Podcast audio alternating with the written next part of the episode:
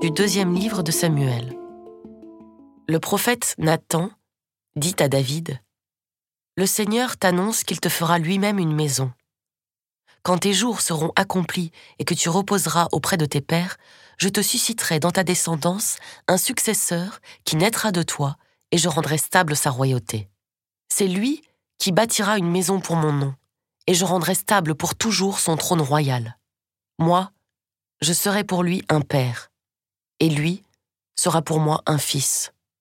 S'il fait le mal, je le corrigerai avec le bâton, à la manière humaine, je le frapperai, comme font les hommes. Mais ma fidélité ne lui sera pas retirée, comme je l'ai retirée à Saül, que j'ai écarté de devant toi.